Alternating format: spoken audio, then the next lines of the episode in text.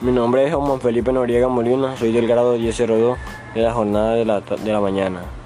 Y hoy le vengo a hablar sobre los aspectos, de, la, de los aspectos más importantes de la Mona Lisa.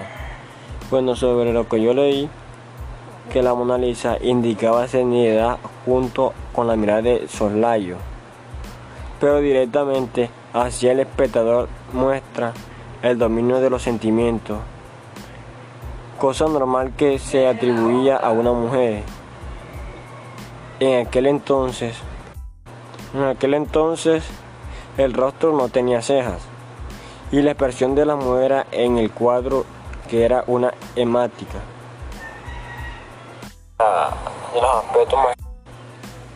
Otro de los aspectos es que su mirada causa diferentes sensaciones. Establece un gran realismo natural que posee una gran serenidad. Está basada principalmente en el realismo y se muestra una imitación hacia la naturaleza.